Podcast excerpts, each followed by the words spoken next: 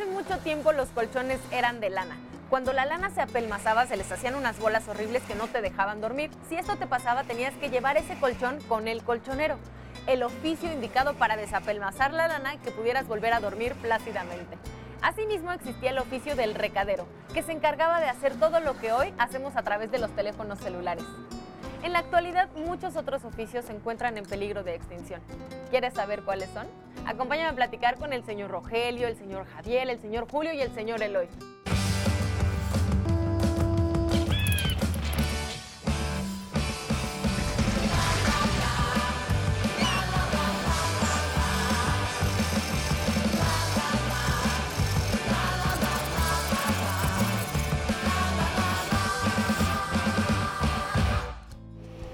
Pasillos del famoso Mercado Juárez nos encontramos una afiladuría. Este oficio es muy antiguo, tan antiguo que la familia reina se dedica a él desde 1928, pero tengo entendido que su abuelo desde mucho antes, ¿verdad, señor Rogelio? Sí, ya él ya venía de, de afilador, vino aquí a la Ciudad de México, ¿Desde dónde vino? de San Luis Potosí. Él es oriundo de San Luis Potosí. Entonces su abuelo le heredó el oficio a su papá. Ajá, y mi papá a, mi, a nosotros, a mi hermano mayor, y mi hermano mayor pues, ya nos enseñó a, a perfe- nos perfeccionó para este, seguir el oficio. Y para ser profesionales en la afiladuría. Pero las personas todavía acuden mucho a afilar utensilios, tijeras, herramientas, cuchillos o ya Sí. no tanto. Lo que nos dedicamos nosotros es a afilar lo de salón de belleza y peluquerías, eh, hospitales, todo lo de cirugía y todo. Ah, este es un muy buen tip porque entonces ya sabemos que todas las herramientas que necesiten ser afiladas, que no sean cuchillos, nos acaba de decir herramientas para quirófano, para salón de belleza, Sí, o sea, manicure y herramienta pedicure. fina, o sea, no nada grande, nada. trabajo delicado. Exactamente. Y es que ya lo- toda la tijera, la, tijerita, tiene remaches, ya casi no viene con tornillos. ¿Y por qué es necesario desarmarla para poder afilarla? Ah, porque si ve este filo, nomás le dieron por acá afuera, no la desarmar porque pues, no saben. Entonces, todo aquí se le tiene que dar para sacarle toda la perfección, porque aquí, de aquí, ahí, ahí va el filo. Chequen, lo importante que es que un especialista en esto Es- afile tu material, porque también eso hay que mencionarlo. El material de buena calidad tiene que afilarse por profesionales. Hay Ah, material que ya ni la gente afila, ¿no? Que lo Sí, usa y lo tira. uno es honesto y se le dice, ¿sabe qué? Te voy a cobrar más es de, más lo que, te de lo que cuesta. vale, vale la tijera, pero no lo garantizamos ese trabajo. Por lo mismo corriente que es la tijera, Y ahorita que la desarmó vi que utilizó como un pequeño martillito Ah, y, sí. y una punta. Esos- ¿Esas herramientas qué son? Este es un martillo, ya, este, ya tiene añísimo. De estos no los hay, hay que hacerlos y todo. Como este punzón, lo tenemos que hacer para, precisamente para desarmar la, la tijera. Y esto no los hacen, no los hacen, nosotros los tenemos que hacer. Y tienen varios de, de Sí, acuerdo a la herramienta que van a sí. desarmar. Como esto es para las alicatas de corte de uñas. Este lo ponen como tornillo, pero no es tornillo, es un remache. ¿Sí? Y entonces le pega aquí para que ajuste y no se, no se mueva la- el filo. Tenemos este, ¿sí? Que lo usamos para lo de los podólogos. Ya le pegué aquí, ¿sí? Y ya se ajustó la alicate. Estos son las muelles, estos se llaman muelles. Se pone aquí y hace que, que abra. Claro, y si está desajustada los muelles no encajan. Ah, sí es. Lo tiene que ver contra luz para que vea si ya cerró completamente el filo, porque el filo va de, de aquí, de esta parte, acá. Ah. Y, Entonces y ya. este donde, donde usted reposa las herramientas, ¿qué es? ¿Es como un Este, banquito? este ¿Cómo se le decimos tornillo de, de banco. Ah. Este aquí lo ajustamos, lo abrimos, podemos poner alicate. Luego le limamos aquí para que esto no llegue a pegar en los lados, para que deje cerrar el alicate. ¿Sí? Porque luego pegan en esta parte de aquí Y ya no cierra. y ya no cierra. O estos, por ejemplo, estas, todas estas herramientas que son para manicure. ¿Y estos, estos cómo se afilan? También tienen una técnica, me Sí, imagino. no, pues agarra, se tiene que emparejar todo esto, este borde, Ajá. porque luego esto lastima para la cutícula. Tiene que estar parejito, más, más delgado. Entonces tenemos que adelgazar para que entre bien en la cutícula, para que haga esto. Y limpie bien. Y usted Luego prueba. está aquí, así, y para probarlas me tengo que cortar. ¿sí? Pero aquí en mi piel, porque no podemos probar en otro lado. No, pues es. Como va a cortar su cutícula, Claro. tenemos que probarla en la cutícula, aquí en nuestra piel. Si ve mi mano, ya están, De ya están muy pruebas. Sí, ya está muy, De tantas pruebas que ha hecho. muy Rogelio. mire. Oiga, Sí. y aquí veo que tiene el instrumento con el que toda la gente relaciona el oficio del afilador. Ajá. ¿Cómo se llama? Aquí tenemos este, es el esmeril. El esmeril. Sí. Este no los venden, este, así los tenemos que mandar a hacer. Los mandamos a hacer a Guadalajara. Y ya si ve este ya estaba aquí como de un tanto así. ¿A poco estaba hasta acá? Sí, más o menos aquí así. Y, y de puro afilar ya está. Ajá, ya está así. Se desgastó la piedra. Entonces, me imagino que una vez que se desgasta hay que cambiarla. Sí, ya no, ya esto ya no nos funciona. Aquí Y es para más para rebajar, algo pesado, algo que necesitamos de fuerza de rebajar. Oiga, ¿y cómo trabajan en el esmeril? ¿Cuál es la técnica? Porque es bastante impresionante, no solo porque saltan chispas, sino porque se ve que tienen que imprimir fuerza al momento de estar afilando. ¿Es peligroso utilizar el esmeril? Sí, sí, porque si no le, si no la pone bien, el, el esmeril lo bota hacia uno. Ni, ni muy duro, ni muy suave. Y cómo va saliendo toda la perfección que tiene ahí la, ¿Qué pasa si usted le hace muy duro? Eh, lo, lo rebaja de más, ¿sí? Y lo quema. La quema de este ya se... hay un destemple en el acero y ya este, luego ya no funciona bien. ¿Para qué? ¿Para qué lo metió así en agua? Ah, porque está- se calienta. Es que es la fricción que hace Ajá. con la piedra y el acero. Se calienta. Ajá. Ah, wow. sí está. Sí. Sí está muy, muy caliente. Entonces ya aquí ya le hace y ya se enfrió. Oiga, y entonces, ¿usted cree que este oficio está en peligro de extinción? Sí, o sea, nosotros ya como la tercera generación, ya mis hijos y mi nieto ya no, ya no quieren, no quisieron aprender el, el oficio. Así es. Señor Rogelio, Pero- bueno, pues lo dejamos seguir trabajando porque vemos que tiene mucho trabajo. No, pues, muchas gracias. Muchas gracias. los agradezco mucho y aquí estamos para servirles cuando ustedes gusten. Gracias, gracias, ¿Sí? señor Javier. Y está mi hermano Javier, si lo pueden tomar para que se despida.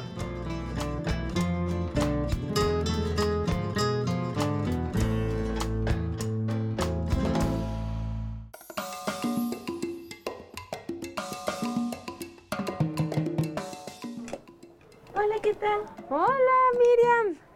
Este, vengo a que me reparen mi licuadora porque la verdad está muy lenta y huele a quemado. Ah, probablemente sean los carbones, a lo mejor hay que cambiarlos. Mira, son unas piececitas como esta, pero déjamela, la checamos y te avisamos. Ay, sí, por ¿Sale? Gracias. Gracias. No, espérate, espérate, te tengo que dar tu nota. Entonces es cliente. Julio es técnico y se dedica a arreglar electrodomésticos. Aquí hay una diferencia bien importante que tenemos que hacer, Julio. A ver. Electrodomésticos no es que tú arregles pantallas, arreglas No. un tipo de cosas específico. Exactamente. ¿Qué arreglas? Mira, nosotros arreglamos eh, lo que es eh, electrodomésticos, como ya lo mencionaste hace un momento, Ujú. que vienen siendo licuadoras, cafeteras, hornos de microondas, este, esta parrillita que también nos trajeron, refrigeradores, eh, lavadoras y este, pues básicamente eso. eso. Eh, ya electrónica no, lo que mencionas pantallas. No, Nada, o sea, la no. electrónica es le corresponde a otra persona Sí, ese sí, trabajo. sí, viene un poco de electrónica básica, pero no, no tan, tan a fondo como fueran pantallas o Claro. u otras cosas, ¿no? De- Porque hay muchos electrodomésticos que en la actualidad ya tienen funciones electrónicas un poquito. Exactamente.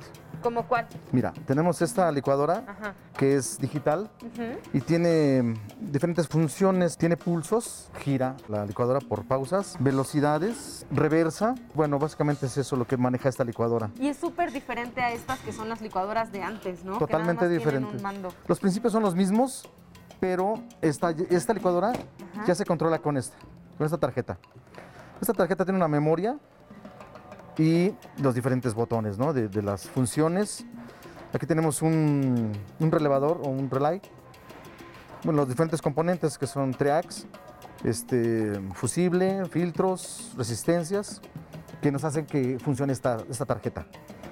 Entonces, a diferencia de esta, pues esta es más, más simple. ¿Me explico?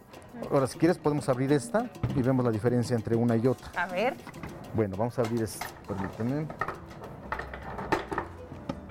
Porque estas licuadoras, hasta cuando uno va a preguntar sobre una buena licuadora, siempre te dicen, no, pues estas son las de batalla. La reparación es inclusive más, más económica y este, pues más fácil, más, más rápido de conseguir las refacciones que en este caso. ¿Por qué? ¿En qué consiste?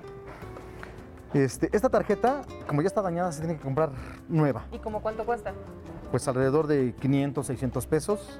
Y pues ahí la gente, la, la clienta, Ajá. la ama de casa, es cuando pues se detiene, porque si es un gasto fuerte. Este es el, el- la- el valor de la refacción. Solo Más la aparte refacción. la mano de obra.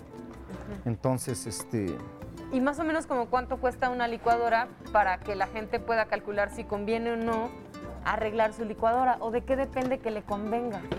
eh, lo que tú mencionas, el costo del- del- del- de la licuadora, este nuevo, si esta licuadora estará más o menos unos 2 mil pesos tal vez, 1500, 1800, dependiendo también del lugar donde se compre.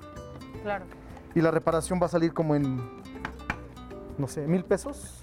Entonces ahí ya entra, valoramos qué, qué nos conviene. Sí, porque una cosa es arreglar ahorita lo de la tarjeta, pero como ya es una licuadora que tiene un tiempo considerable de uso, pues también le van a empezar a fallar otras cosas más adelante. Desde luego, sí, ya vendrían siendo cambio de carbones o bien los campos. Los campos son estas, esta, o el estator, la armadura, el que, el que gira.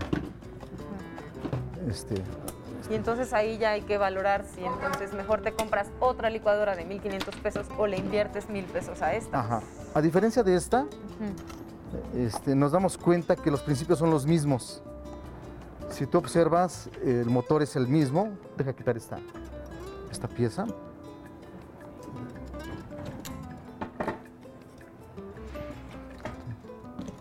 Y los principios son los mismos y el control es diferente. Ok. Si observamos que son iguales, Ah, esto es esto. Bueno, ese es el equivalente. el equivalente, Pero sí. este es muchísimo más sencillo. Sí, este trae tres velocidades. Pues si esta nos falla, pues nos va a costar, no sé, 80 pesos, 100 pesos.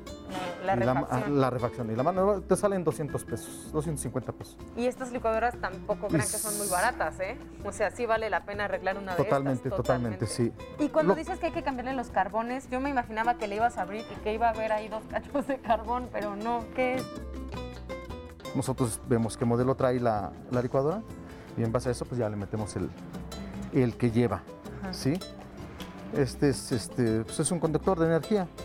En este caso el de, el de esta es como este. Y estas refacciones, todo esto tú lo tienes aquí guardado, ¿tienes un stock de refacciones? Este no, tengo algunas, eh, las, las más básicas, pero no siempre es la misma falla, ¿no?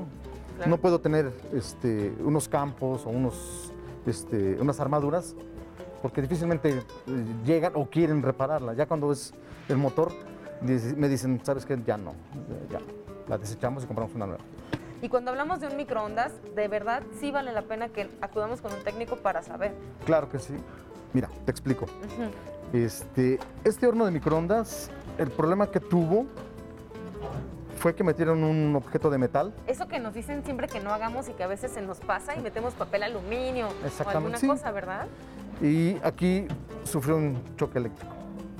Esta pieza, esta pieza se llama magnetrón y es la que nos produce eh, el movimiento de las ondas y eso nos genera el calor. Es como Pero- ver las entrañas del microondas y develar un misterio para muchas personas porque nos imaginamos a veces cosas bien raras, como que cómo funciona el microondas. Manda las, las- las ondas, provoca el, el movimiento y los electrones se frotan entre sí miles de veces por segundo y es, la fricción provoca calor. Y es cuando se nos calienta las, lo que metemos. Esta pieza va aquí. Esta pieza va, sí va de este lado. Este va así, con unos cables aquí abajo. Este es un transformador de energía. Nos eleva la energía para que este tenga la, la potencia necesaria. Tenemos el transformador, tenemos este que es un, un capacitor, también nos eleva la energía. Y estas piececitas que se llaman microswitch. Estas nos activan la luz, nos activan este, el- la entrada de, de- de la corriente alta que se acciona al, al abrir o cerrar la, bueno, a cerrar la puerta. Ya entra esta, en función esta, entra la segunda energía. Si la tarjeta de- del microondas se divide en dos, alta y baja. Entonces, estos microswitches son los que se encargan de pasar esa, cerrar el circuito para que entre la segunda energía, ¿no? Ok, suena como bastante Complicado. elaborado, pero No, no, es, muy, sencillo. muy sencillo, sí. Este se encarga de ventilar esta pieza, Ok, el magnetrón. el. Y este trae este aluminio que es un disipador de calor. Este se calienta, entonces este se encarga de enfriar. Y es muy diferente a cómo funcionan entonces los hornos eléctricos. Es una cosa súper Sí, distinta. sí, diferente, totalmente. El, el horno eléctrico es calor por resistencia. Muchas veces falla el horno y por una pieza de estas deja de calentar. Pero una, es una pieza así Ajá, chiquita. así pequeñita. Y eh, una reparación de este estaría más o menos en 200 pesos, 250 pesos. Y las, las personas piensan que va a salir muy caro y Y tiran el horno. dejan de, de- de- de- de reparar. No, por eso, por eso es súper importante que acudamos con el técnico. ¿Tú consideras que este oficio está en peligro de extinción, Julio? Pues un poco, un poco por estas eh, eh, licuadoras nuevas, lavadoras nuevas. Si nosotros como técnicos no nos actualizamos, este, la gente no va a encontrar quién repare y se va a ir dejando de lado este, este oficio. Ojalá la gente se anime a reparar más sus electrodomésticos. Pues sí, sí, la verdad es que vale la pena. Ay, Julio, muchísimas gracias. No, gracias Te a dejamos ustedes. que sigas trabajando. Ok.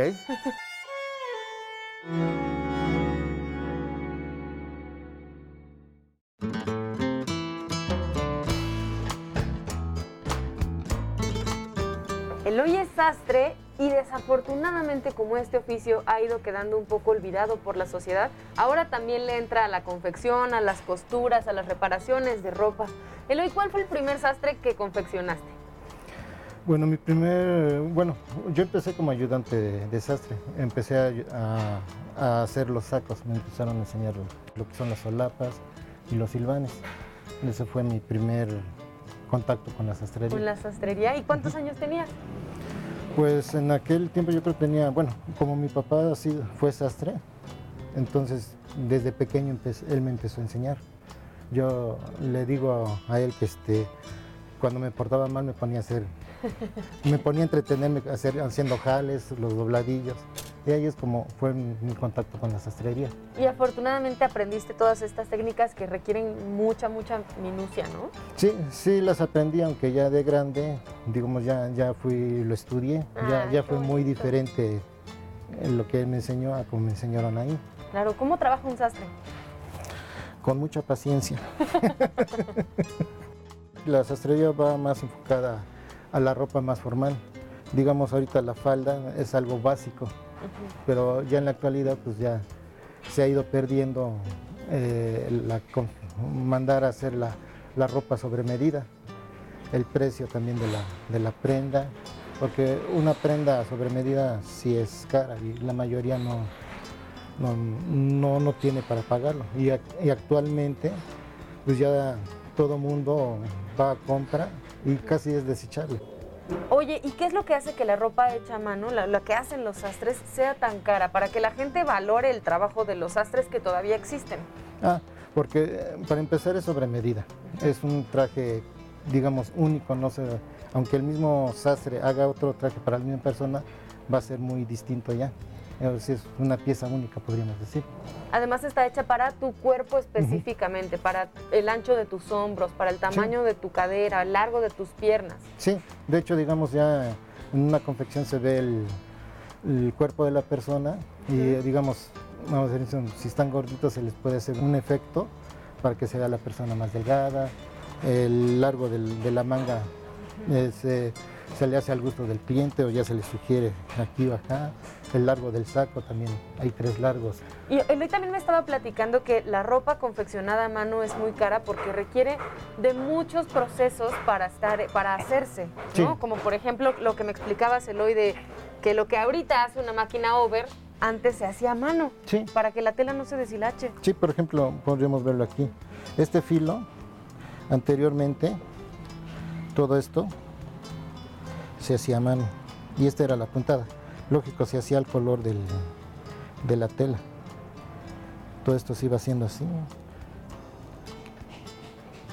Esto se iba haciendo así, claro, más, más chiquita. O sea, súper pegadito, ¿no? Ajá. Para que evitar precisamente que la tela se deshebrara. Ahora, por ejemplo, los sacos, por ejemplo, esta parte de adentro, todo esto ya viene pegado, fusionado. Anteriormente todo esto iba a mano. Se hacía un, un fieltro, una entretela, las sombreras, todo- las, inclusive las sombreras se hacían a mano. ¿Y, y cómo trabajan aquí? ¿Le van midiendo? Porque yo escucho que luego llegan las señoras a reparar la ropa y dicen, no, nada más súbale dos dedos. Mira, el sastre trabaja en pulgadas, pero ya ahorita en la actualidad, mm, les, les comento, ya ahora ya me acostumbré a trabajar en pulgadas, en centímetros, precisamente en dedos, porque muchas personas vienen y dicen, ¿saben qué? Súbale dos dedos, ya. Y luego la- la- un plan de broma, ¿de los suyos o de los míos? Sí, pues, bueno, anteriormente el sastre trabajaba en pulgadas. Los centímetros normalmente se los han utilizado los, las modistas normalmente, Ah, que, ok. que es enfocada a la ropa de mujer. Oye, veo que tienes ahí como un burrito de planchar, pero es Sí. como un mini burrito de planchar. ¿Eso ese para qué es? Bueno, este es un burrito, mm, ya le llama uno manguero, es para- precisamente para planchar las mangas. Es, es lo más práctico. ¿Y Sí. cuántos tipos de burros hay? Pues hay- este es un burro manguero, hay eh, el que es para pantalones, el de saco, lógico van haciendo más grandes, hay inclusive los que se dedicaban a hacer trajes, había uno que le llamaba uno el quesero, ese era para abrir los filos precisamente de las solapas. Muchos de estos trabajos que haces también los haces con la máquina, ¿verdad? O sea, no solo a mano algunas cosas, pero con la máquina fundamental. Sí, ahora sí que la máquina es una pieza fundamental del, del trabajo. Es tu herramienta de... Sí, es una herramienta principal, podríamos decir. ¿Y puedes enseñarnos cómo funciona esta máquina? Muchas personas ya ni, ni conocen estas máquinas. Mi abuela tenía una de las que eran de madera, de, con patas de, de fierro, no sé, súper pesada y súper bonita que mi mamá todavía conserva. Sí, anteriormente, bueno, era una máquina de una marca muy conocida. Ujú. Mm, La cabeza era negra, el mueble de madera con sus cajones aquí. Sí, bien Y principalmente aquí abajo era un pedal de, de fierro o de metal que, se- que uno lo trabajaba con los pies. En la actualidad, pues ya, ya todo eso va quedando atrás. Ahorita ya es una máquina, digamos, ya industrial recta, que ya inclusive ya trae su foquito, trae todo. Y esta ya es una máquina, digamos, atrasada en, el- en- porque ya las de ahora ya son vienen digitalizadas. Claro. Muchas gracias. En la Ciudad de México hay infinidad de oficios que aún podemos encontrar. Muchos de ellos, como lo vimos a lo largo de este capítulo, están en peligro de extinción ya sea porque la gente no se quiere dedicar a ellos o porque nosotros no solicitamos sus servicios. Así que también es una invitación para recurrir más a nuestros oficios. Estoy segura que nos van a sorprender.